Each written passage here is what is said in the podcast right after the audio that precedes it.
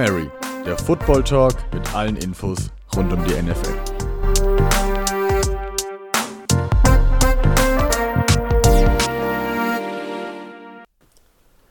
Hallo und herzlich willkommen zu einer neuen Folge von Hail Mary, unserem Football Talk. Und was war das schon wieder? Eine Woche voller Football. Donnerstag hat es angefangen und übers Wochenende hat es im gestrigen Topspiel zwischen den Ravens und den Chiefs gegipfelt. Erstmal ein Hallo in die Runde. Ähm, ja. Wir fangen gleich, am besten gleich mit dem Spiel an von den Ravens gegen den Chiefs. Was sind eure Meinungen dazu? Beziehungsweise erstmal die, ähm, die Chiefs haben die Ravens relativ deutlich geschlagen. Ähm, ja, den genauen Spielstand habe ich zwar gar nicht gerade im Kopf, aber es wird einer von euch wissen. 34 zu 20 haben wir 34 da. 34 zu 20 für die Kansas City Chiefs. Genau. Ähm, was sind eure Meinungen zum Spiel? Also ich würde mich da gleich mal einklinken. Hallo auch in die Runde. Äh, zunächst ist es ja so, möchte ich, mal, der Vollständigkeit halber sagen, wir nehmen jetzt gerade für alle Hörer, wir nehmen gerade jetzt wirklich nach dem, nach dem Spiel, also am Morgen nach dem Spiel auf. Wir haben es alle drei, haben wir es äh, geschaut. Und ja, also. Sind auch dementsprechend müde. Spiel, ja, das ist richtig wohl, das stimmt wohl. Mein Text zum Spiel ganz klar, also ich muss sagen, ich hatte ja die, die Chiefs als, als Sieger in dem Spiel getippt. Dass es jetzt so deutlich und, und wirklich relativ ungefährdet über das ganze Spiel abläuft, muss ich sagen, hat auch mich deutlich überrascht. Ich dachte, dass die, dass die Ravens da mehr mithalten.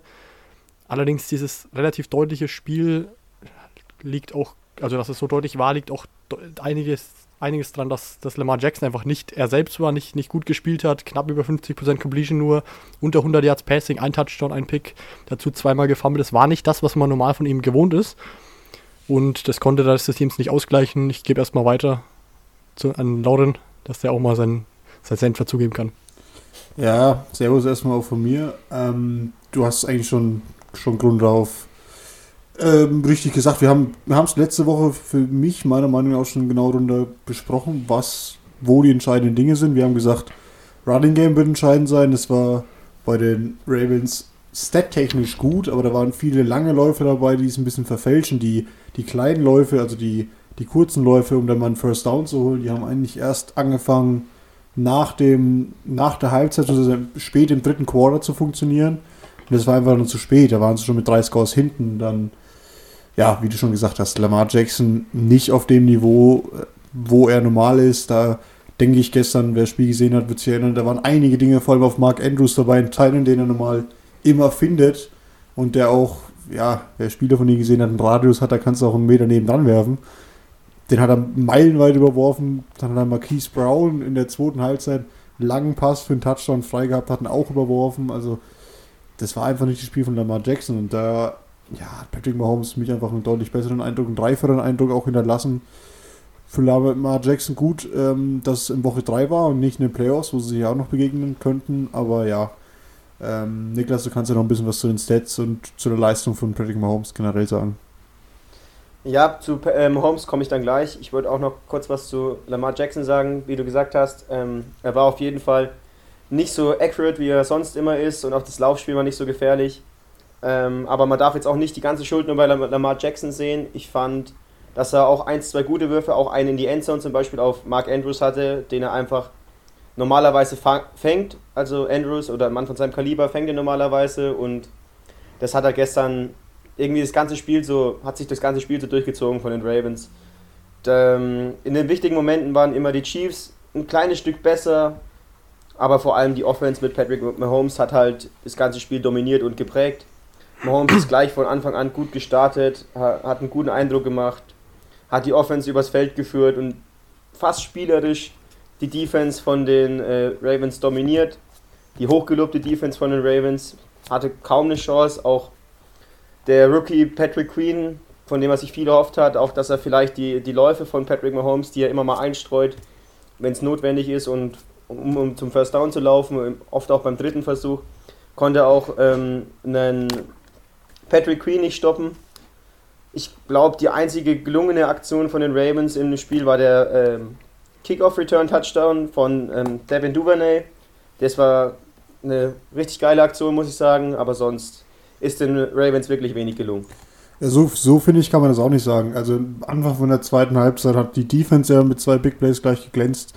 Erst haben sie einen Fumble recovered von ähm, Thompson, war es glaube ich, der, der einen Ball verloren hat, der, der zweite Running Back von den Chiefs. Und danach haben sie auch noch einen, ähm, einen vierten Versuchsstop, also haben einen Fourth Down quasi denied. Na, ich sage jetzt nicht denied, das ist so. Also sie haben verhindert, dass die ähm, Chiefs Turnover vierten Versuch Downs. einen Turnover und Downs haben sie kreiert, genau, danke.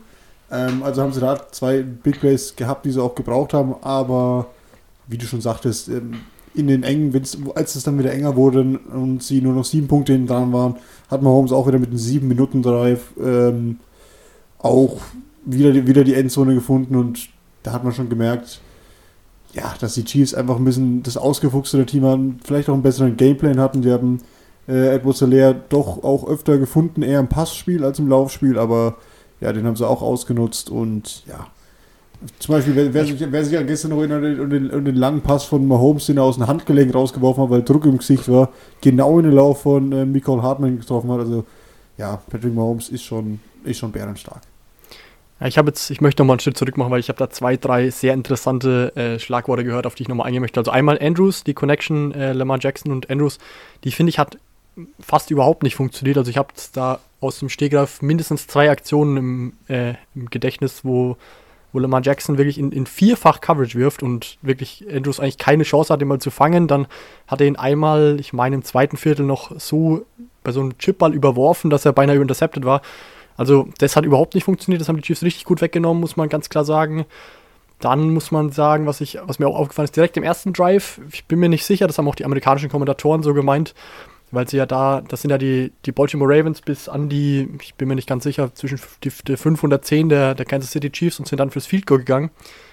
Ich bin mir nicht sicher, ob man da vielleicht schon als John Harbour, weil ich meine, man weiß, dass die Kansas City Chiefs eine sehr high-powered Offense haben, dass sie viele Punkte aufs Board bringen normalerweise ob man da vielleicht schon hätte dafür gehen können, eventuell, um da den Druck ein bisschen hochzuhalten, weil das sollte ja in der gesamten ersten Hälfte eigentlich das, das einzige Mal sein, dass die, dass die Baltimore Ravens so weit kommen. Ich meine, das, klar, das kann man nicht wissen, aber weiß nicht, ob ich mir da vielleicht ein bisschen mehr Risiko gewünscht hätte. Clyde Edwards Hilaire hatten wir, der war wie gesagt im Laufspiel nicht so besonders präsent. 3,2 Yards pro Lauf ist jetzt nichts Besonderes, zumal man ja die, die letzten Spiele noch sich erinnern kann, da war er deutlich besser am Boden. Was mich noch, äh, was ich auch noch reinwerfen möchte, was die Chiefs richtig gut gemacht haben konzeptionell, es war das erste der drei Spiele, in dem die Baltimore Ravens mehr passen mussten, als sie laufen konnten. Das ist ja normal immer die äh, Baltimore Ravens seit zwei, drei Jahren jetzt so ein klassisches Run-First-Team, die versuchen, egal ob sie führen, ob sie hinten liegen, den Ball zu laufen, so gut es geht. Das war jetzt im Spiel gestern auf keinen Fall so, so gut möglich. 21 Mal sind sie gelaufen, 28 Mal musste Lamar Jackson den Ball werfen. Das hat Andy, äh, Andy Reid auch wirklich gut hinbekommen, dass er das konzeptionell so in die Richtung hat, hat lenken können. Und so scheint es eben möglich zu sein, die Baltimore Ravens zu schlagen, wenn man Lamar das, fast das komplette, äh, komplette Laufspiel wegnimmt. Ja, aber für mich, für mich war da auch nicht nur das Problem Lamar Jackson, sondern wir haben ja schon über, über Andy Reid und, Harbour, und Coach Harbour jetzt gesprochen, John Harbour. Ähm, für mich war auch die Spielzeugauswahl bei Dritter und Kurz, bei ähm, zweiten und lang immer ein bisschen komisch. Also bei dritten und kurz, ich weiß nicht, ob das auch ein äh, Problem von den Receivern an sich war, weil mich, mich nervt es halt immer. Ich habe es gestern, ich habe das Spiel mit Niklas quasi zusammengeschaut, also wir haben telefoniert und uns beide hat gestört, dass bei, bei dritten und kurz die Receiver von den, von den Ravens generell die Slant-Routen oder die Routen nach außen zu kurz gelaufen sind. Zu also kurz, die, das wollte ich, auch noch, wollte ich auch noch ansprechen. Ja, das waren mir auch zwei, drei, zwei, drei Dinge im Kopf, wo es auf jeden Fall so war, ja, dass sie dann einmal den Ball nicht gefangen von, von Snead wegen einem Tackle, glaube ich. Da war aber auch mindestens ein Jahr zu kurz. Dann bei der Aktion, die eben zum frühen Field Goal geführt hat, auf jeden Fall auch nochmal zwei Yards gefehlt, obwohl der Catch da war. Das muss ich dir vollkommen recht geben, ja. Ja, da, da haben wir ja gestern schon drüber geredet, dass die, die Routen einfach zu kurz waren. Ich weiß nicht, woran es lag, ob die Receiver einfach die Routen zu kurz gelaufen sind, ob es das Play-Calling war, das einfach äh, in dem, dem Moment einfach nicht das richtige Play war für, den, äh, für die Situation. Keine Ahnung, aber ich würde einfach aus meiner Sicht nochmal die, die Leistung von Patrick Mahomes einfach hervorheben, der absolut der Mann des Spiels war. Er hat ähm, ich, einfach nur eine Situation, wie er diesen Unterarmpass auf äh, Anthony Sherman, den Fullback. Äh, Anthony Sherman, ja einfach äh, so rüberschockt quasi und der dann zum Touchdown laufen kann. Oder der Pass auf, ähm, auf de, äh, seinen O-Liner Eric Fischer, der einen Touchdown fängt. Also da war schon, da war schon viel Trickery dabei und ähm, Mahomes hat gezeigt, warum er der Super Bowl MVP war, warum er schon äh, Regular Season MVP war und was er einfach alles kann. Auch ja, der Sherman-Touch, da muss man aber ja, ja, bitte. Erzähl du mal, du. Auch, auch, der Sherman hat schon meiner Meinung nach auch richtig gutes Playcalling, weil man hat im Prinzip die gesamte Offense nach rechts geschiftet, also alles, sämtliche Spieler nach rechts laufen lassen, sodass es eben für die, für die Baltimore Ravens Defense nach einem Spielzug aussieht, dass der eben nach rechts geht und dann ist Sherman im Prinzip einfach nur gerade in die Endzone gelaufen. Dadurch, dass eben die Defense auch mit drüber geschiftet ist, war er dann quasi offen, den Pass so zu werfen, ist trotzdem auch nicht einfach, wenn er einen Football in der Hand hatte. Der dürfte das wissen. War trotzdem gut gemacht, aber auch konzeptionell richtig, richtig gut zu Patrick Mahomes noch ein Wort, was der gespielt hat. Das war wirklich insgesamt über das ganze Spiel der Hammer, finde ich. Also der dann auch seine, seine Pass-Fakes, wo er dann wirklich in, unter Druck steht. Ich dachte, der wirft den Ball jetzt weg, dann, dann ist es doch nur ein Pass-Fake und dann geht er doch nochmal für, für ein paar Yards. Also was Mahomes gespielt hat, fand ich, fand ich richtig stark, muss ich ganz klar sagen. Vier Touchdowns, 385 Yards. Das ist richtig gut gewesen, meiner Meinung nach. Ja, meinst du, dass der Spielzug auf Sherman ähm, so geplant war oder dass es äh, doch impro improvisiert war von Patrick Mahomes? Also ich denke auf jeden Fall, dass es die erste, dass es die erste Option war. Wenn jemand von den Linebackern reagiert hätte und eventuell stehen geblieben wäre, weil er, weil er Sherman 1-1 hätte decken sollen, dann glaube ich, dass sie da auch noch eine andere Möglichkeit gehabt hätten, eventuell dann doch nach rechts zu gehen. Aber wenn sich das eben so ergibt, dann, dann glaube ich, war schon Sherman die, die Nummer 1 Anspielstation in dem, in dem Spielzug. Ja, das zeigt ja auch, in was für einem Flow da Mahomes drin war, oder das, was äh, Andy Reid auch gesehen hat von draußen, dass er ihm so ein Spielzug gibt. Er weiß, der kriegt es hin, aber da musste ja auch sagen, okay, heute läuft es einfach und macht es mal, das wird schon funktionieren. Und auch da möchte ich nochmal jetzt, ich, ich, weiß nicht, hoffentlich sehen wir es noch in der Saison. In der Offseason gab es ja immer wieder Videos von, von Patrick Mahomes, wie er hinterm Rücken den Ball geworfen hat. Und da hat er auch gemeint, Andy Reid möchte das bitte in, in Gameplan irgendwie konzeptionell unterbringen. Ich bin ja sehr gespannt, ob wir den auch nochmal sehen werden in den kommenden Wochen, dass, dass Mahomes hinterm Rücken den Ball wirft, weil dann, dann ist wirklich ganz aus, dann das wäre komplett verrückt. Ja, dann, dann werden, die, werden, die, werden sich auch Defenses denken, was machen wir hier eigentlich? Sonst äh, noch irgendwas, hat noch jemand was zum Spiel oder wollen wir dann schon ähm, zu den anderen Spielen der, der Woche kommen? Ja, ich glaube, ich, ich schließe einfach ab mit, was mir gestern aufgefallen ist. Ich glaube, Mahomes ist mit Abstand der beste Quarterback der Liga, wenn es um die Touchpässe geht. Ich weiß nicht, ob ihr das gesehen habt, aber jeder Touchpass von Mahomes über die Gegenspieler kommt genau da runter, wo er runterkommen muss. Da ist keiner zu lang. Das geht auf die kurzen Distanzen. Dann, wie du schon gesagt hast, der, der kurze auf Eric Fischer für den Touchdown. Also, die sind perfekt geworfen. Da ist er mit Abstand der Beste in der Liga. Kommt ihm halt die äh, Armkraft entgegen, ganz klar, weil ich meine, er hat einen brutalen Arm. Das ist äh, 1 zu 1 Duell mit, mit äh, Josh Allen soll es, glaube ich, immer noch geben, wer dann genau den besten Arm der Liga hat. Wenn man so eine unglaubliche Kraft in seinem Arm hat, dann ist es natürlich auch einfach, über so lange Distanzen noch präzise zu bleiben. Also gebe ich dir vollkommen recht, da ist er wirklich mit, mit das Beste, was die Liga zu bieten hat. Ja, dann haben wir es ja schon zu dem Spiel. Und von einem, der der Star dieser Draft-Klasse wohl ist, zu einem anderen, aus einem anderen Spiel, der wohl jetzt seine Ka Karriere vielleicht, ähm, vielleicht als das letzte äh, Starting Game seiner Karriere bei, bei seiner Franchise gemacht hat, nämlich zu Mitch Trubisky, der beim Spiel der Bears, also seiner Chicago Bears gegen die Atlanta Falcons, gebencht wurde. Es war vielleicht für viele eine Frage der Zeit oder für manche kommt es auch überraschend zu diesem frühen Zeitpunkt. Aber wenn man einen Nick Foles hinten dran sitzen hat und dem so viel Geld bezahlt, war es vielleicht eine, wirklich eine Frage der Zeit, bis dann doch Nick Foles übernimmt. Ähm, ja, warum wurde äh, Trubisky gebencht? Ähm, er hat wieder mal einen Pick geworfen. Ich denke, da hat auch das Spiel davor, wo sie gegen die, ähm, gegen, wen haben die, gegen die Lions gespielt haben, wo er schon äh, gegen, der, nee, gegen die Giants, gegen die Giants haben sie in Woche 2 gespielt, wo Trubisky schon in der zweiten Halbzeit deutlich abgebaut hat und das Spiel nochmal, äh, die, die Giants das Spiel nochmal eng gestalten konnten da hat er schon einen relativ schlechten Eindruck gemacht und es hat sich dann im Spiel gegen die Falcons fortgesetzt, wo dann äh, Matt Nagy die, die Reißleine gezogen hat und dann Foles gebracht hat. Was es dann letztendlich gebracht hat, da dürft ihr äh, was dazu sagen. Ja, also ich muss nochmal ganz kurz da, um da anzuklinken ich finde es tatsächlich jetzt den Zeitpunkt ein bisschen schon überraschend, denn ich finde Trubisky mit seinen 13 aus 22, 128 Yards, ein Touch und ein Pick war jetzt nicht so grauenhaft schlecht. Da haben wir schon deutlich schlechteres von ihm gesehen, muss man ganz klar sagen. Allerdings, insgesamt kommt es überhaupt nicht überraschend für mich. Ich habe schon Nick Foles seit dem Moment, als er, als er getradet wurde in der Offseason, als er dann zu den, zu den Bears kam, dachte ich eigentlich, dass er das machen wird als, als Starter. Für mich war er die Nominierung von Trubisky als Starter vor Foles eben überraschend. Jetzt ist es soweit, dass, dass Foles eben reinkam, wird auch in Woche 4 starten, das kam auch schon raus vom, vom Coaching-Staff. Kam rein, 188 Yards, drei Touchdowns, auch eine Interception, aber hat und das ist das, das Wichtigste, die Chicago Bears zu einem Sieg geführt, denn mal wieder, man möchte, es ist glaube ich fast jede, jede Woche das gleiche, ich hoffe mal, dass es irgendwann aufhört für die Falcons. Mal wieder war es so, dass die Falcons in hohen Lied, äh, hohen Lied, eine hohe Führung noch verspielt haben und mit einem 20 zu 0 im vierten Viertel, also 20 Punkte für die Bears, keinen einzigen für die Falcons, noch verloren haben mit 30 zu 26. Die Chicago Bears stehen jetzt auch wenn Trubisky zwei Spiele lang, wobei er teilweise auch schon okay gespielt hat, aber trotzdem, Quarterbacks stehen die Chicago Bears 3-0. Das darf man auch nicht vergessen, auch wenn da in Woche 1 der gedroppte Pass von DeAndre Swift, glaube ich, in der Endzone beim, beim letzten Play von den Lions, war da der Grund, warum die, warum die Bears da gewonnen haben. Letzte Woche gegen die Giants gewonnen. Auch relativ knapp. Jetzt, wie gesagt, noch das Comeback gegen die Falcons, aber unterm Strich stehen die Chicago Bears 3-0. Finde ich auch, äh, hat mich auch fast ein wenig überrascht, als ich das dann so richtig mitbekommen habe. Wie gesagt, Spiel gewonnen, Nick Foles einen soliden Eindruck gemacht. Ich freue mich schon richtig auf die nächsten Wochen mit, mit Foles, ich bin großer Fan. Und ja, werden wir dann sehen, was da, was da noch kommen wird. Ja, also ich denke, ihr habt das beide schon richtig gut äh, analysiert. Mich hat es auch nicht überrascht, dass äh, Trubisky auf kurz oder lang gebencht wurde.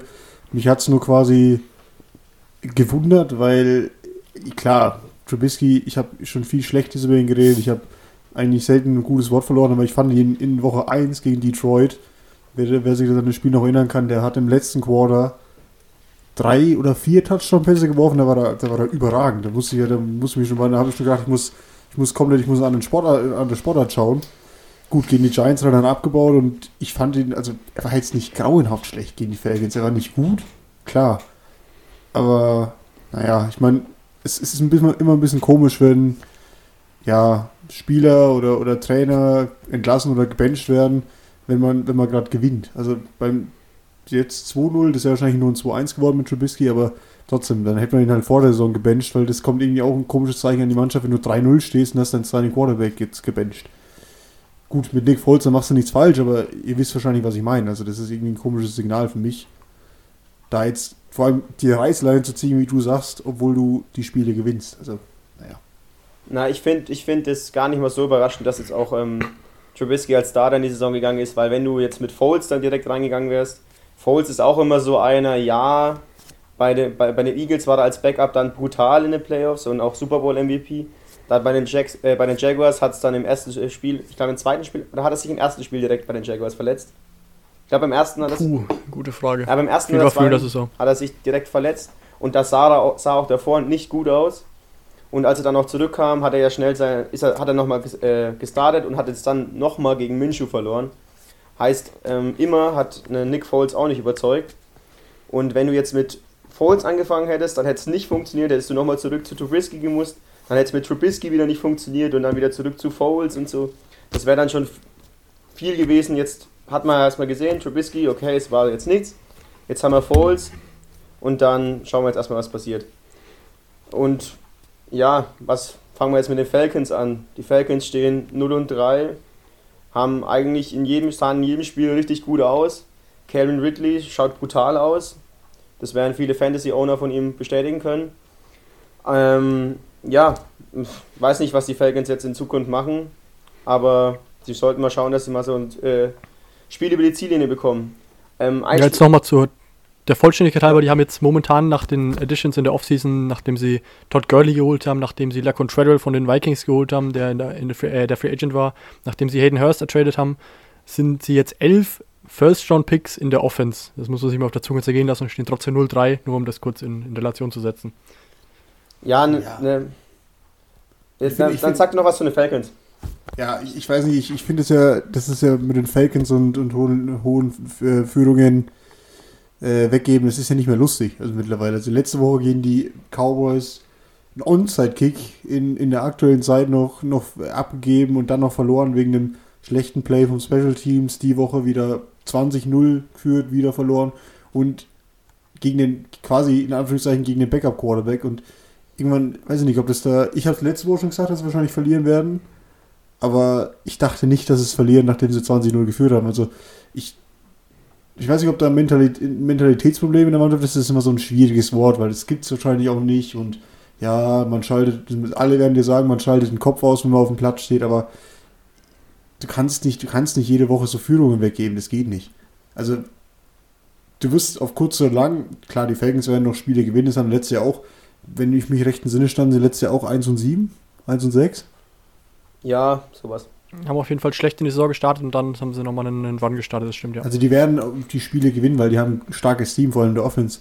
Aber es ist halt einfach ärgerlich, vor allem für die Mannschaft ist es wahrscheinlich noch am schlimmsten. Die Fans, ja, die werden sagen, okay, es läuft so aktuell nicht, aber die, als Team, da fühlst du dich irgendwann auch schlecht, wenn du dann so Spiele immer verlierst. Und ist halt jetzt die Frage, wie sie reagieren werden, ob sie da was verändern werden, konzeptionell mehr auf den Lauf setzen, dass sie nicht so, oder keine Ahnung, vielleicht mehr auf den Pass setzen im, dritten, vierten Quarter, weil dass sie, nicht, dass sie nicht mehr so oft gestoppt werden, aber keine Ahnung, ich habe aktuell ein bisschen Angst um die Falcons und ich hoffe, dass sie da wieder rauskommen, weil die Falcons sind eigentlich ein gutes Team.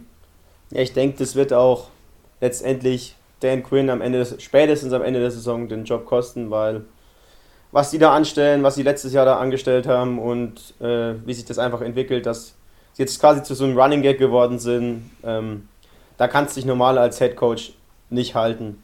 Und nochmal kurz zu den Bears. Ich wollte nochmal ganz kurz, ja, wir haben uns viel in der Offseason darüber lustig gemacht. Die Bears haben 10 Titans im Roster und was machen sie denn damit? Und wollen die eigentlich nur noch mit Titans spielen? Besteht die O-Line nur noch aus Titans? Jimmy Graham hat äh, jetzt auch gegen die Falcons wieder zwei Touchdowns gefangen. Ähm, also der, von Jimmy Graham habe ich eigentlich wenig gehalten, seit er damals schon von den Hawks weg ist. Aber bei den Bears scheint es mit den Titans mehr oder weniger zu funktionieren. Also. Ja, ja das, ist jetzt aber auch, das ist aber auch nicht fair gegenüber uns und allen anderen, weil der Jimmy, Jimmy Graham war auch schon vor dem Draft da. Also, äh, da, das hat ja nichts mit dem Draft zu tun. Der Draft wäre ja trotzdem schlecht. Also, man kann ja trotzdem nicht einfach zwei Titans draften, wenn wir schon, wenn wir schon acht Roster haben. Klar, Jimmy Graham liefert jetzt ab. Aber man hätte natürlich auch zwei bessere Spieler nehmen können. Und das wird wahrscheinlich sich in Woche, ab Woche 4 anrechnen, wenn, wenn sie dann mal wieder verlieren. Dann werden wir darüber wieder diskutieren. Aber ja, aktuell mit Jimmy zwei Graham. Touchdowns sind zwei Touchdowns. Natürlich, den, den Tyler Graham nimmt ihn ja auch keiner mehr weg, aber du weißt doch, was ich meine. Die hätten ja was anderes holen können. Die hätten in der Defense noch was machen können. Die hätten vielleicht ja noch ein, zwei Receiver dazu holen können. Also da wäre schon, da wäre schon noch was gegangen, theoretisch. Ich würde an der Stelle aber mal ganz kurz reingrätschen, weil wir müssen dann doch ein bisschen vorankommen. Also ich meine, wie gesagt, was die Falcons machen werden, werden wir sehen. Ob die Tight, die, die Tight End Strategie der Bears funktionieren wird, werden wir auch die nächsten Wochen sehen. Allerdings können wir jetzt dann von einem 3-0-Team, den Chicago Bears, zum nächsten kommen, und zwar den Buffalo Bills. Und einem, wo ich sogar ein bisschen überrascht bin und sagen muss, einem, der sich langsam aber sicher in Richtung MVP-Race mausert, und zwar Josh Allen. Der hat nämlich schon wieder 24 aus 33, über 300 Passing Yards, vier Touchdowns und eine Interception. Also Josh Allen sieht auch richtig gut aus dieses Jahr. Und wie gesagt, hat die Buffalo Bills bislang dreimal zum Sieg geführt. Dieses Mal über die Rams mit 35 zu 32, also auch ein knappes Spiel. Muss ich ganz klar sagen, Josh Allen gefällt mir richtig gut dieses Jahr.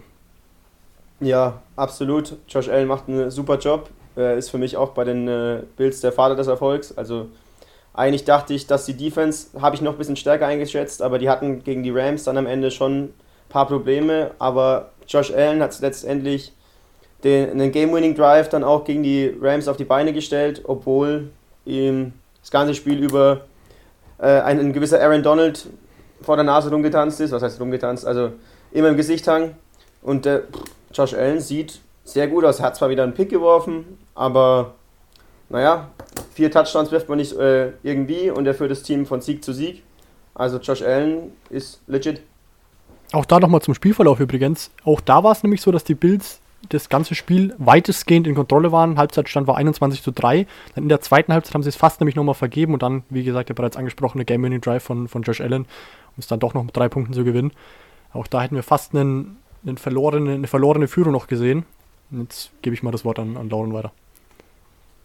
Ähm, ja, Josh Allen, ich mittlerweile muss ich es auch langsam einsehen. Ich habe den immer, also natürlich auch so ein bisschen spaßhaft, weil ja, Bills Patriots, ihr kennt die Beziehung, ist jetzt nicht die beste. Er ein bisschen schlechter geredet, als er ist und ja, mittlerweile kann ich auch sagen, der ist gut. Der ist gut, auch wenn er bei uns in der Division spielt, auch wenn er bei den Bills der Quarterback ist, aber der ist gut und man muss die Rams auch erstmal schlagen in der Saison. Die haben wir auch vor der Saison alle schlechter eingeschätzt, als sie jetzt doch sind. Hm, ja, die, die kamen fast wieder ran. Also das ist jetzt, war jetzt kein Spaziergang für die Bills, hat man ja auch am Ende gesehen, aber wie gesagt, Josh Allen war dann im entscheidenden Drive zu, äh, zur Stelle. Und ja, die Bills für mich auch der, der verdiente Sieger und jetzt 3-0. Also mal gucken, was da geht.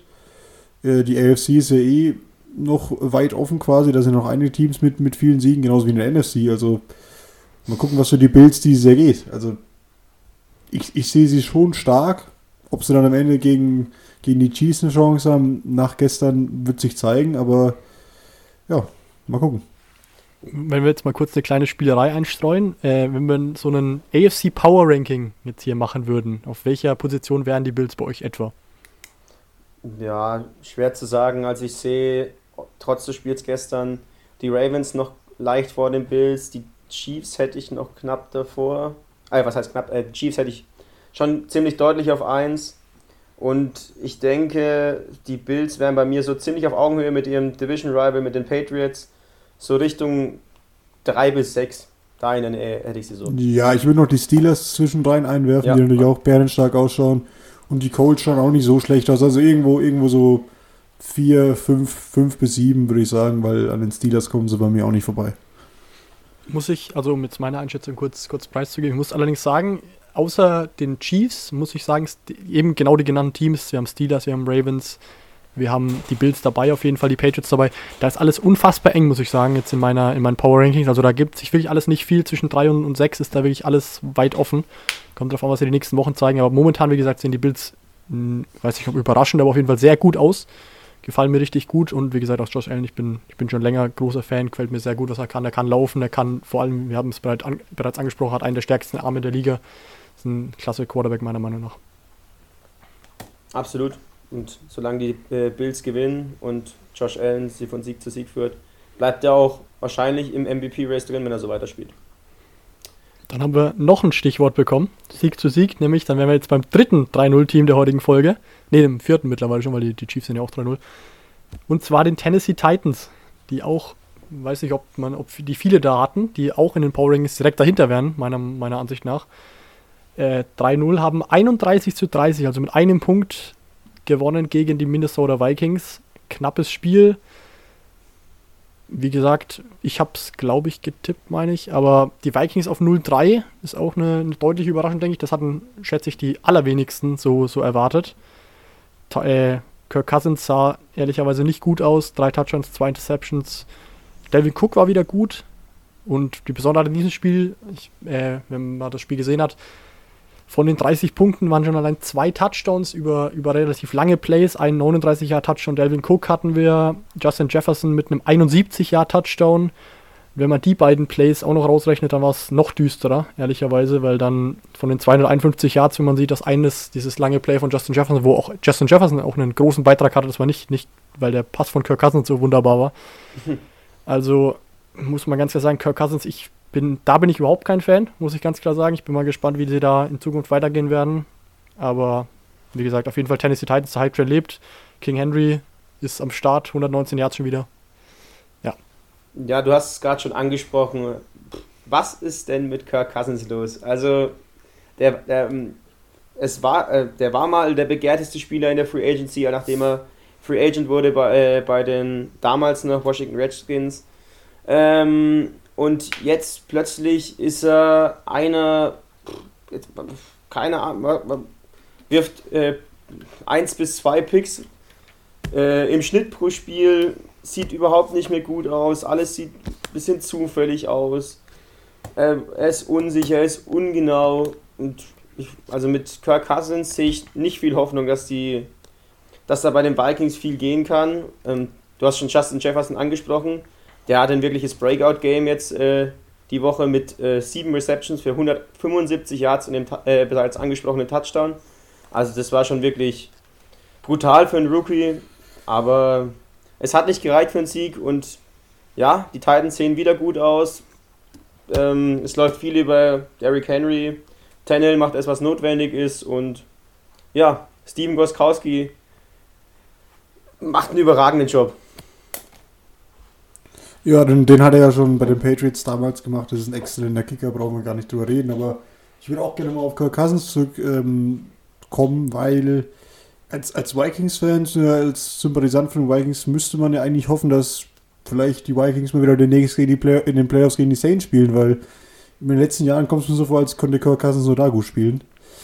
Problem für mich ist, wenn er weiter so spielt und mit dem Receiving und also mit dem ganzen Offense, mit der ganzen Offense, die er mit Dalvin Cook, mit Justin Jefferson, mit Adam Thielen, mit Kyle Rudolph und einer soliden O-Line richtig gut aufgestellt ist, weiterhin nicht performt und vor allem die Vikings, sage ich jetzt mal, nicht in die Playoffs führt, dann werden sich auch die Vikings im nächsten Draft nach einem Quarterback umschauen oder in der Free Agency nach einem Quarterback umschauen.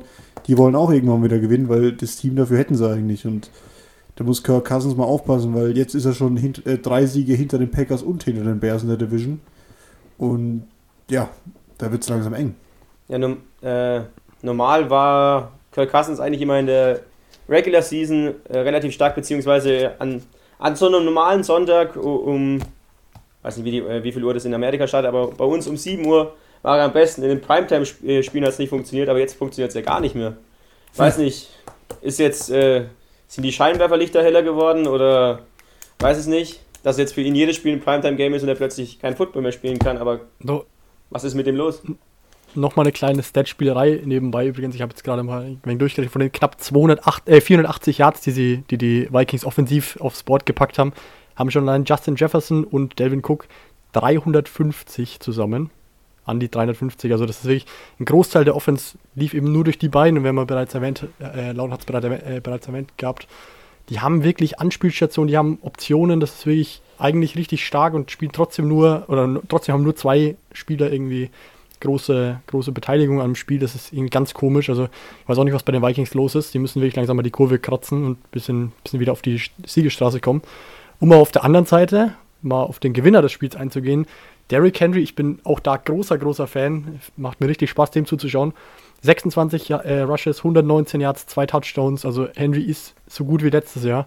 Gefällt mir richtig gut. Die Titans auch, wie gesagt, 3-0 hätte ich auch nicht mitgerechnet unbedingt. Gibt es dazu noch, noch Meinungen? Ja, Meinungen und zu den 3-0 schwierig. Ich sehe es wie du, Derrick Henry wieder stark. Ähm, in der Defense haben wir ja schon drüber geredet, mit Clowny haben sie da auch ein Upgrade wieder geholt. Also 3-0 hätte ich jetzt nicht gedacht, weil vor der Saison sah ich zum Beispiel auch die Vikings stärker als ähm, die Titans, aber ja, man kann sowas nie einschätzen. Ich meine, die Bears stehen auch 3-0 und ja, nochmal zu, zu, zu Kirk Cousins, weil du gemeint hast, ähm, die, ob die Scheinwerfer heller sind. Man muss auch fairerweise sagen, die Vikings sind wahrscheinlich mit den Chiefs, bei denen es nicht so auffällt, eines der Teams, da merkt man natürlich auch, dass Fans fehlen, weil wer Spiele von den Vikings daheim schon gesehen hat, die Fans sind völlig verrückt, die flippen komplett aus und ich denke, das fehlt der Mannschaft schon, aber natürlich dürfte es keine Ausrede für Kirk Cousins sein, ich meine, das geht jeden anderen genauso. Ja, wenn die Bills ohne Fans spielen können, müssen es die Vikings auch können. Ja, die, die, die, die, einzigen, die darunter leiden, dass die Bills ohne Fans spielen, ist wahrscheinlich Ikea, weil sie nicht so viele Tische mehr verkaufen, aber ja. Ja gut, bevor wir jetzt zu so einem Möbeltalk werden, können wir jetzt direkt zum nächsten Spiel kommen. Aber da ge gebührt das Eröffnungsplädoyer wie immer dem Patriots-Fan. Was ist, Lauren, was ist dein Takeaway zu Raiders Patriots? Äh, ich bin positiv überrascht, weil ich habe ja auch selbst auf die Raiders getippt und ja, die Patriots haben eben das Spiel gewonnen. Überragender Mann für mich, überraschenderweise vor allem Rex Burkett. Ich habe immer in der, in der ganzen äh, Running Back-Diskussion, in der ganzen Patriots-Diskussion immer Burkett ein bisschen außen vor gekehrt, immer über, mehr über James White, über Sonny Michel geredet, aber Rex Burkett drei Touchdowns gemacht, bärenstarkes Spiel. Äh, Patriots stehen jetzt 2-1. Ähm, ja, die Raiders immer noch für mich trotzdem eine überraschende Saison, immer noch schauen immer noch gut aus. Und ich wollte mal noch eine Frage an euch weiterleiten, weil ich habe ähm, von äh, Jill Brand, ein Hall of Famer, ein Zitat gelesen und wollte mal eine Einschätzung von euch dazu hören. Der hat nämlich gemeint, ähm, dass Bill Belichick trotz acht ähm, Opt-outs, trotz der Tatsache, dass Brady weg ist, viele Verletzungen und ja, dass trotzdem Bill Belichick es hinbekommt, immer noch zu gewinnen und dass er eben deutlich besser ist als alle anderen Trainer der Liga. Was sagt ihr dazu? Also da bin ich, da möchte ich direkt auch zustimmen, weil ich glaube wirklich, dass es nicht einen anderen Trainer auf dem Planeten, auf jeden Fall nicht in der Liga, gibt, der das so hinbekommt mit so einem neuen komplett neuen Konzept, das man im Prinzip äh, etablieren muss, weil Newton und, und Tom Brady unterscheiden sich halt deutlich in Sachen, äh, in Sachen Spielstil. Dann die halbe Defense gefühlt, äh, die jetzt abgewandert ist, beziehungsweise äh, Opt-out gewählt hat. Und dennoch 2 zu 1 zu stehen, nur knapp gegen die Seahawks letzte Woche zu verlieren mit, mit dem Player an der Goal-Line, wo es ja auch wirklich ein Jahr davon weg war, das Spiel tatsächlich noch zu gewinnen und jetzt doch 3-0 zu stehen. Also für mich mit die Überraschung der Saison, muss ich sagen, die Patriots, dass sie jetzt so stark aussehen und momentan sogar auch wieder einen ein Kandidat für einen tiefen Playoff-Run sind, in meinen Augen. Wie gesagt, wir haben es erwähnt, nochmal zum, zum Spiel jetzt konkret. Rex Burker, die zwei Touchdowns war, war gut. Sonny Michel hat wieder die meisten Yards erlaufen auf der anderen Seite. Also das ist auch ein solider Double, äh, Double Punch mit Rex Burker, dem an der Goal dann die, dann die Carries bekommt scheinbar. Cam Newton sah okay aus vom pa äh, Passing Game her, hat auch wieder einige Rushes gehabt. Insgesamt, wie gesagt, die Patriots wahnsinnig stark. Bill Belichick macht einen mega Job. Ja, ist so mein, meine Aussage dazu. Ja, gibt es wenig mehr dazu zu sagen. Die Patriots spielen wie zu besten Brady-Zeiten, aber mit, mit neuem Quarterback. Also, was heißt zu besten? Also, nicht vom Spielstil her, aber vom Erfolg. Ähm, die Ergebnisse passen. Das Spiel sieht jetzt wieder, also sieht aus meiner Sicht frischer, deutlich frischer aus äh, und lebendiger als noch unter Brady. Klar, Cam Newton, der, der strahlt es aus, der ist es. Und die Patriots sehen wirklich gefährlich aus mit der Defense, mit dem Playcalling äh, von Bill Belichick. Es würde mich nicht wundern, wenn da auch wieder in diesem Jahr ein tiefer Playoff-Run drin ist. Ja, ich denke, dann haben wir dazu eigentlich die, die größten Takes gehört, hätte ich gesagt. Oder wenn jetzt nicht jemand zwischen reinspringt, dann würde ich nämlich direkt überleiten zum nächsten Spiel. Das können wir auch hoffentlich, ich bitte darum, ganz kurz machen. Bengals gegen Eagles. Das sind zwei Teams, die also, sehr weit von dem Team Playoff Run weg sind. Das ist, das ist vollkommen richtig. Und auch wenn schon allein, wenn man das Spiel gesehen hat, dann ist es wirklich ein, ein Plädoyer dafür gewesen, warum die so weit weg sind. Das war wirklich, also das Spiel ging unentschieden aus zunächst, um das mal gesagt zu haben, auch eine Sache, die es nicht so oft gibt in der Liga 23-23. Und wirklich, es war, also wir haben da zusammengeschaut, so viel können wir sagen. Und die Red Zone haben wir geschaut, also immer wenn irgendwas passiert in einem Spiel, dann wird da hingeschalten, quasi wie so eine Art Konferenz. Und ja, man muss schon sagen, dass es ermüdend oft am Ende so war, dass das Spiel gezeigt wurde. Es war wirklich kein schönes Spiel in der Overtime, wirklich schlimm anzuschauen schon fast. Es hat keiner den Sieg verdient gehabt. Es war nach dem vierten Viertel schon eigentlich klar, dass das so ausgehen muss, so wie die Teams gespielt haben. Die Eagles überraschend schwach mit 0-2-1, obwohl sie eigentlich ein, solides Roster haben. Joe Burrow hat es wieder nicht hinbekommen, das dritte Spiel in Folge nicht gewonnen. Also nicht, dass das jetzt große Kritik an ihm wäre, aber er hat ja schon nach, nach der zweiten Niederlage gemeint, dass das ein sehr ungewohntes Gefühl für ihn ist, dass er, glaube ich, noch nie zwei Spiele hintereinander, oder so wie er, wie er denkt, noch nie zwei Spiele hintereinander verloren hat. Hat es wieder nicht geschafft. Also wirklich, ich glaube, ich hoffe, dass, dass wir dazu nicht mehr so viel sagen müssen. Ja, ich, ich glaube, ich sage auch nur eine Sache dazu und ich meine, du hast es schon angedeutet, für die, die es nicht wissen, ähm, die Overtime sind eben nur 10 Minuten und wenn da kein Team ein Field Goal erzielt, dann geht es eben irgendwann noch unentschieden aus. Und ich hab's, ich glaube, jeder, wir haben das zu fünf geguckt, jeder, der da war, hat eigentlich schon gesagt bzw. geahnt, dass es unschieden ausgeht, weil das Spiel war so schlecht, es war fast klar, dass da niemand mehr scoret. Und das ist schon dramatisch. Und naja, viel mehr will ich dazu auch nicht sagen. Ja, es war einfach ätzend, langweilig, mal das Ende herbeigesehnt. Ich glaube, es war zumindest eins der Top 3 der schlechtesten Spiele, die ich jemals footballtechnisch in meiner bisher noch nicht so lang, aber äh, in meiner Football-Vita gesehen habe. Und ich war dann auch relativ froh, als es dann endlich vorbei war. Ähm, ja, Joe Burrow sieht ganz gut aus. Er macht das Beste aus seinen Möglichkeiten. Die O-Line ist halt erschreckend schwach leider. Ähm, die, die Waffen setzt er ganz gut ein, aber man muss halt hoffen, dass die äh, Bengals in der nächsten Offseason im Draft oder wo auch immer irgendwo bessere O-Liner herzaubern, weil sonst ähm, es gab auch einen brutalen Hit, den äh, Joe Burrow einstecken musste. Ähm, man muss halt schauen, dass man ihn beschützt, weil sonst kann der Spaß an Joe Burrow auch ganz schnell vorbei sein. So, und damit mache ich die Sache jetzt zu. Sehr das gut. waren schon wieder viel zu viele Worte zu dem Spiel. Und dann gehen wir gleich mal wieder. Und ich habe es schon einige Male gesagt zum nächsten 3-0-Team, das nämlich gegen den jetzt 0-3-Team gewonnen hat. Den Pittsburgh Steelers, die zu Hause die, äh, die Houston Texans geschlagen haben mit äh, 28 zu 21. Die Steelers, wir haben schon drüber gesprochen. Ich habe sie als. Nee, hatte ich sie als. Auf jeden Fall eine der Top D-Lines auch, unter anderem mit TJ Watt. Das war im Übrigen auch, um das nochmal gesagt zu haben, eines der wenigen Spiele, das gab es letztes Jahr mit den, mit den Edmonds-Brüdern, bei, bei Bills gegen Steelers, meine ich, wo drei Brüder im gleichen Spiel gespielt haben. Jetzt wieder der Fall mit TJ Watt, mit Derek Watt, die beiden Spieler auf Seiten der Steelers und JJ Watt natürlich den Pass-Rusher der, der Houston Texans. Das Bruderduell und das hat, wie gesagt, haben die beiden äh, Watt-Brüder für sich entscheiden können. 28, 21. Eure Takes dazu bitte.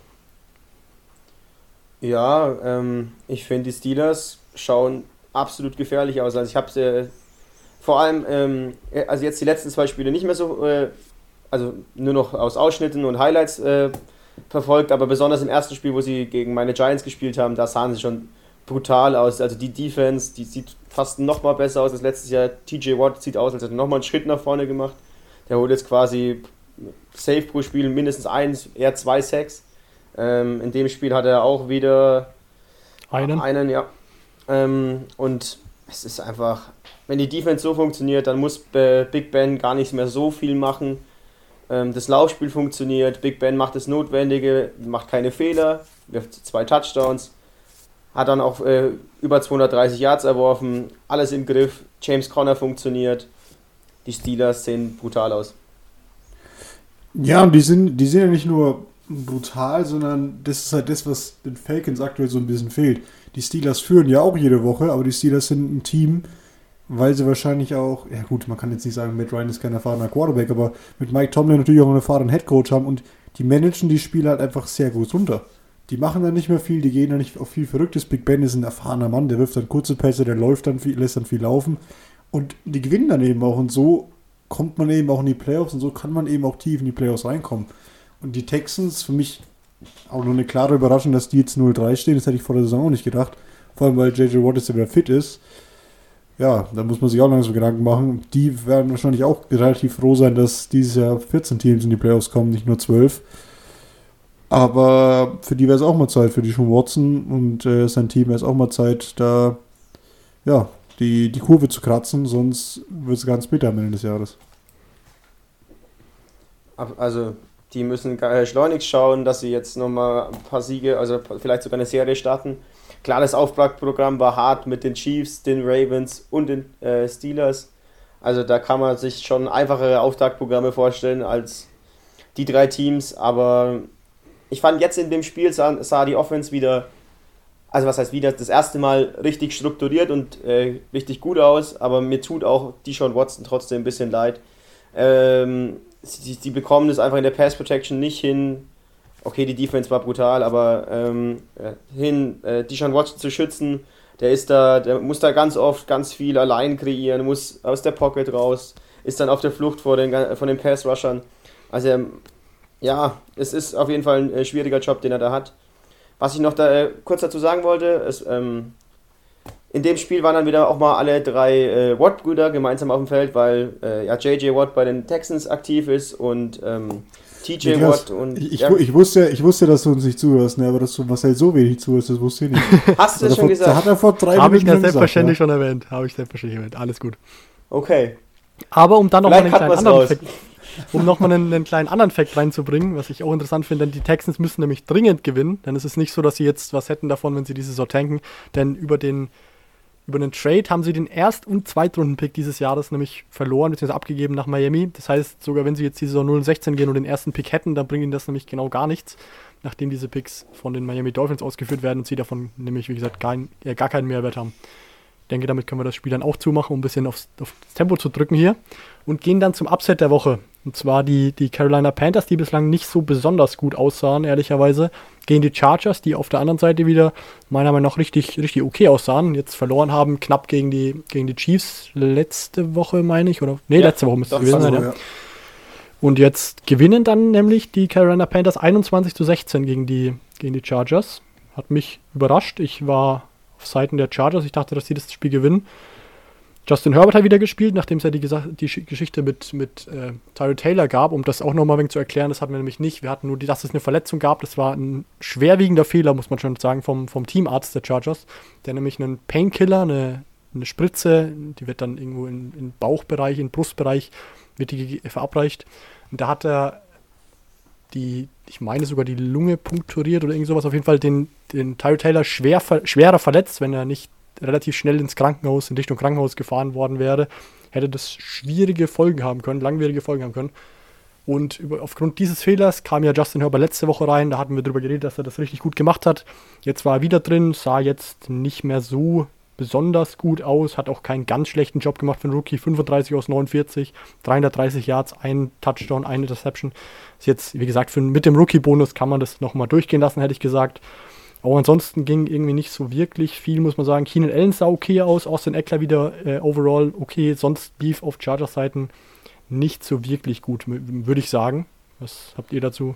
Ja, sehe ich, sehe ich ähnlich und ich fand auch jetzt die Panthers waren jetzt nicht überragend. Ich meine, klar, ja 21 Punkte gemacht, dann muss auch dazu sagen, dass 15 Punkte allein daraus aus äh, Field Goals entstanden sind und eben Teddy Bridgewater nur einen Touchdown erzielt hat. Die waren in der Red Zone nicht effektiv, aber ja, hat gereicht zum Gewinnen, kann man natürlich am Ende sagen. Wie gesagt, Keenan Allen sah wirklich gut aus bei den Chargers wieder das erste Mal jetzt, meine ich, in diesem Jahr. Ähm, ja, die Panthers, die müssen sich auf jeden Fall auch noch verbessern, weil ja, normal gewinnst du kein Spiel mit 5 Field Goals. Normal musst du gegen die, gegen die guten Gegner, wenn du da was mitnehmen willst. Klar, es wird für die Panthers diese eh schwer. Neuer Quarterback, neuer Head Coach, also da ist ja vieles neu, aber ja, die werden da vielleicht noch ein bisschen, ein bisschen effektiver in der Red Zone werden müssen, wenn da noch was gehen soll dieses Jahr. Um übrigens nochmal herauszuheben, wie überraschend die Kiste war, denn die Panthers ist ja nicht nur so, dass sie den ersten Sieg der Saison geholt haben, sondern jetzt war ja Christian McCaffrey auch noch out. Also eigentlich der Mann, durch den die Offense im Prinzip komplett läuft. Der war jetzt ja auch noch verletzt, ist glaube ich auf IR, fehlt auf jeden Fall ein paar Wochen. Und sogar ohne den haben sie das Spiel jetzt eben gewinnen können. Ja, auf, um nochmal auf die, die Stats auf, auf Panthers Seiten einzugehen. Bridgewater sah richtig gut aus, 22 aus 28, noch einen Touchdown gemacht. Also, ja, und wie gesagt, ohne Christian McCaffrey hätte ich dann gleich doppelt nicht gedacht, dass sie das gewinnen. Jetzt, übrigens, jetzt geht's dann weiter. Niklas. Ja, ich fand es überraschend, dass ähm, die Chargers ähm, Justin Herbert so oft, äh, oft haben werfen lassen. Also er durfte 49 Mal werfen für einen Rookie. Ist schon einiges. Ähm, es, sie waren jetzt auch nicht chancenlos mit Justin Herbert, er hat wirklich ein gutes Spiel gemacht ähm, für einen Rookie dann. Und dann, äh, es, er ist ja dann erst mit dem Game-Winning-Drive dann gescheitert, aber mich hat es überrascht, dass die Panthers das Spiel gewinnen konnten weil die ja doch eher in einem mittelschweren oder ja, in einem soften Umbruch dann doch sind. Aber ja, normal müssen die Chargers das Spiel gewinnen. Haben sie jetzt nicht geschafft. Das ist dann. Das spricht jetzt nicht für die Leistung der Chargers. Und dann gleich zum nächsten Spiel zu kommen, wo wir wahrscheinlich alle, also wahrscheinlich auch wieder draußen, relativ viele daneben getippt haben. Die Cardinals haben relativ überraschend gegen die Detroit Lions verloren und ja, Kyler Murray haben wir letzte Woche noch zu Recht für mich auch hoch gelobt. Hat jetzt dieses Jahr, äh, diese Woche ein schlechteres Spiel gehabt, hat drei Picks geworfen. Ja, was, was kann man dazu sagen? Kann auch ein jungen Quarterback passieren. Müssen wir jetzt nicht zu hoch reden. Die Lions sahen überraschend gut aus. Jeff Okura, der ähm, Star Cornerback, den sie diese auf der dritten Position gepickt haben, hat äh, seinen ersten Pick auch gefangen. Wie habt ihr das Spiel gesehen? Ja, eine ähnlich große Überraschung möchte ich sagen, dass das die, die Cardinals abgeben, das Spiel, denn wir, wir hatten es ja letzte Woche, die waren eigentlich in einem richtig guten Lauf, so wie wir das gesehen hatten. Insgesamt, wie gesagt, Kyler Murray außer den Picks, und das ist natürlich dann immer ganz schwer, schwer so zu sagen, wenn man drei Picks wirft, aber sonst sah er ganz okay aus, hat seine, seine Passcatcher ins Spiel gebracht, die Andrew Hopkins wieder ins Spiel mit 137 Yards. Andy Isabella war auch noch dabei, hat zumindest 50 Yards. Also die haben insgesamt, insgesamt so solide, solide Yards sogar erworfen. Kenyon Drake, 73 Yards auf dem Boden. Also insgesamt haben sie sogar okay Nummern, haben ja auch nur knapp verloren. Aber wie gesagt, wenn du halt dreimal den Ball verlierst, drei Turnover äh, in dein, auf deiner Seite hast, dann ist es schwierig, Spiele zu gewinnen, das ist ganz klar. Und somit ist es eben so, dass sie jetzt ihre erste Niederlage am Konto haben. Wie gesagt, mich wundert's, aber ja, ist halt so. Ja, ich finde, es muss man mal so einem jungen Spieler auch mal zugestehen, dass er auch mal so ein, Fe äh, dass er mal ein schlechteres Spiel hat. Klar, ähm, es ist jetzt ein bisschen unglücklich, dass, äh, dass es jetzt dann dann auch, dass sie dann das Spiel auch verloren haben, aber es ist jetzt dann auch keine Überraschung, dass man mit drei Picks mal ein Spiel verliert. Äh, er war ja in den ersten Wochen, Kyler Murray, äh, mehr oder weniger sogar im äh, MVP-Race mit drin. Das wird jetzt erstmal dieser Hype kurz, ein äh, bisschen abkühlen.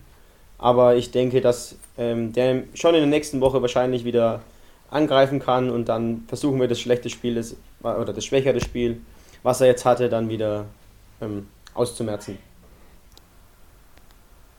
Gut, dann kommen wir auch schon zum äh, letzten Spiel, das wir mit euch besprechen wollen. Das sind die Dallas Cowboys, die gegen die Seattle Seahawks äh, angetreten sind. Und wie immer darf da der Fan zuerst was zu seinem Team sagen.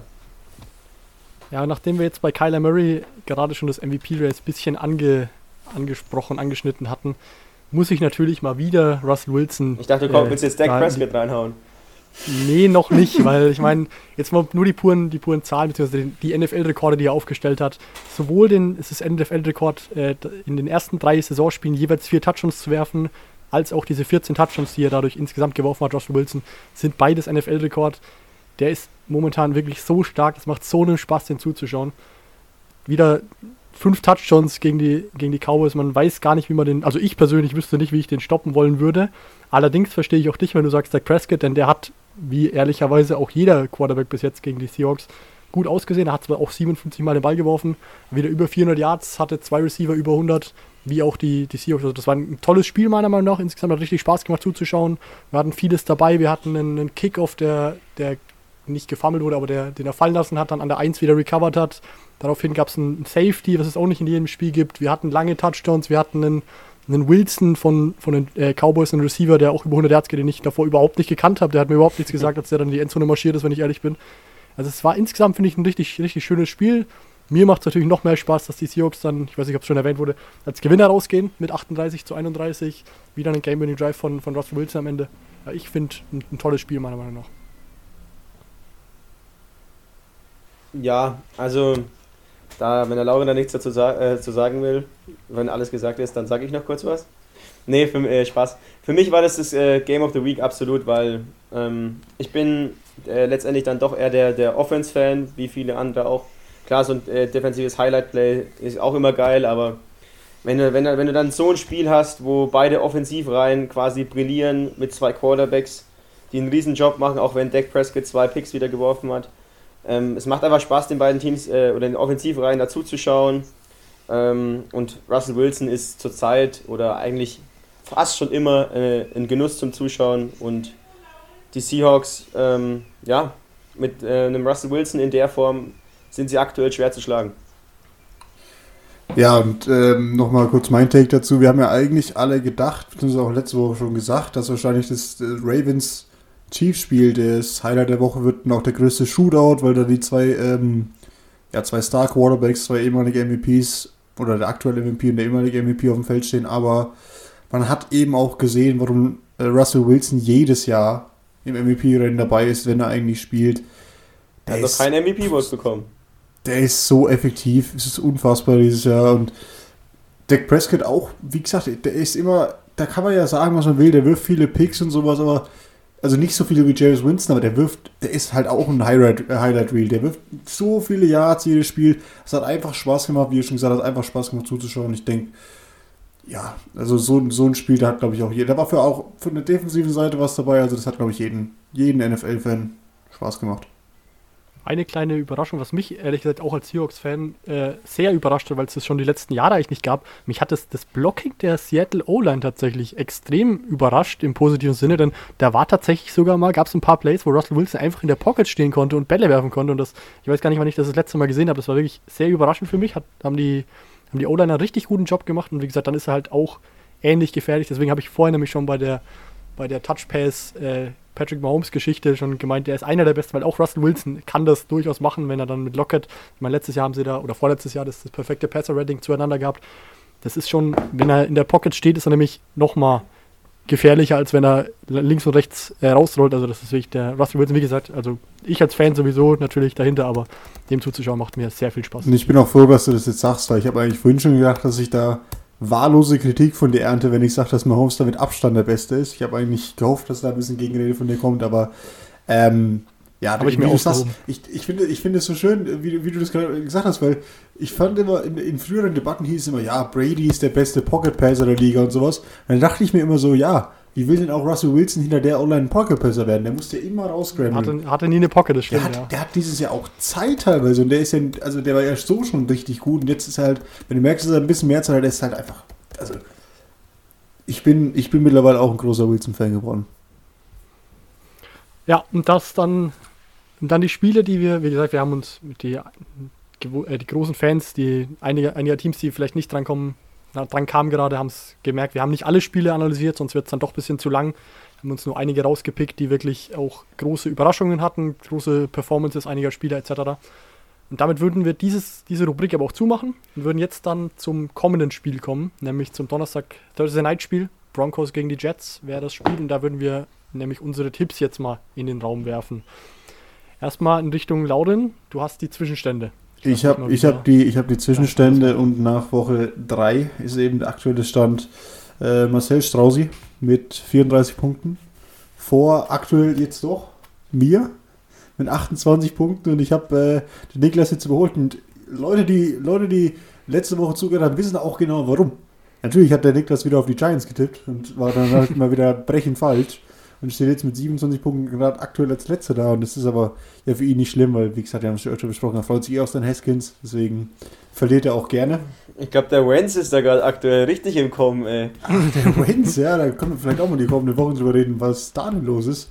Habe ich auch ein interessantes Interview gesehen, ob der vielleicht auch mal gebencht wird, aber ja. Ähm, wie gesagt, das ist der aktuelle Stand von den, von den Picks und dann mache ich, würde ich gleich mal sagen, weiter mit meiner Prediction für das Spiel. Ich denke, da müssen wir uns jetzt nicht so lange drüber aufhalten. Zwei Teams, bei denen es aktuell noch, noch gar nicht läuft, zwei 0-3 Teams gegeneinander. Ähm, ja, Broncos einfach mit Verletzungspech können sie eigentlich relativ wenig dafür. Hatte ich vor der Saison auch nicht so schlecht, aber ja, Cortland Sutton hat sich ja direkt am ersten Spieler verletzt, dann hat sich noch Drew Lock verletzt. Also ja, Von Willer ist auch verletzt. Die Broncos haben aktuell schon haben aktuell viel Pech und Sam Darnold hat einfach ja wahrscheinlich den schlechtesten Coach der Liga und mit Adam Gaze und äh, ja, das wird, das wird interessant, wer da gewinnt. Ich tippe auf die Broncos. Ich sag's ganz ehrlich, ich schaue mir das Spiel aber nicht an.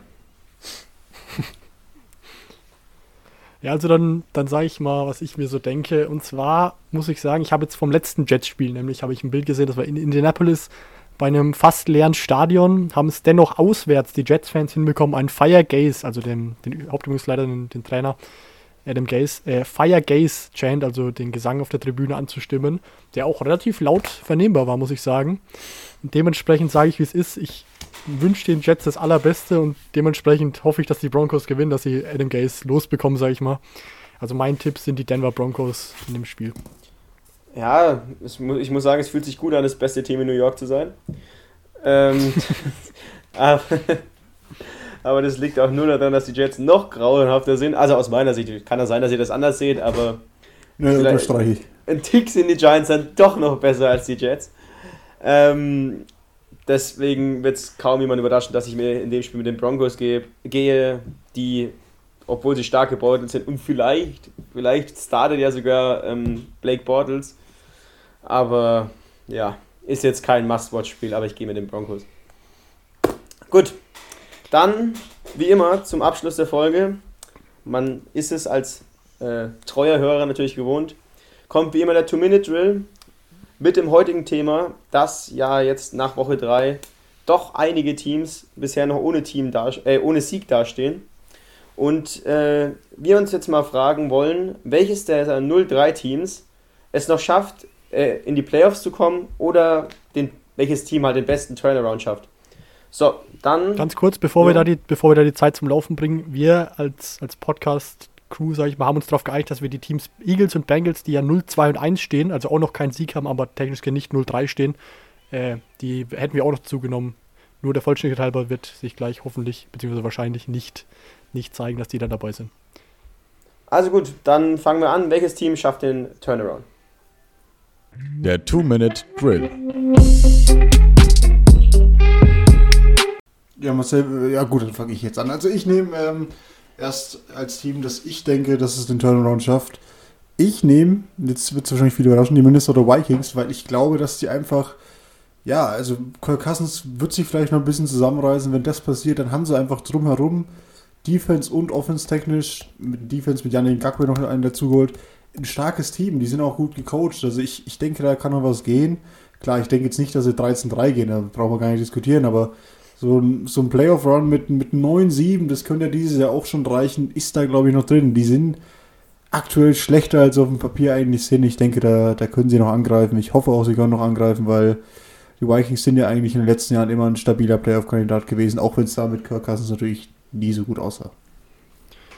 Ja, dann stelle ich mich mal auf die Seite der momentan wahrscheinlich größten Lachnummer der Liga, und zwar die Atlanta Falcons würde ich da rauspicken. Playoffs, sage ich ganz ehrlich, sehe ich überhaupt nicht passieren, aber dass es da dann einen kleinen Turnaround zumindest geben wird, da bin ich mir fast sicher, denn es kann ja nicht angehen, dass sie jetzt weiterhin noch 13 Wochen lang äh, hohe Führung erspielen und die dann alle, alle weggeben. Also das kann ich mir wirklich beileibe nicht vorstellen, zumal sie ja offensiv ein unfassbares Talent haben. Matt Ryan, ein klasse Quarterback, Calvin Ridley, dem momentan, ich meine, dem, dem Receiver mit den meisten Receiving Yards, dazu Julio Jones, dazu Hayden Hurst, dazu Todd Gurley. Also die haben ja ein tolles Roster, die haben ja Spieler, das, das ist wirklich klasse, den zuzuschauen normalerweise und kriegen es aber einfach nicht auf die Kette, die Spiele Spiele über die Zeit zu bringen.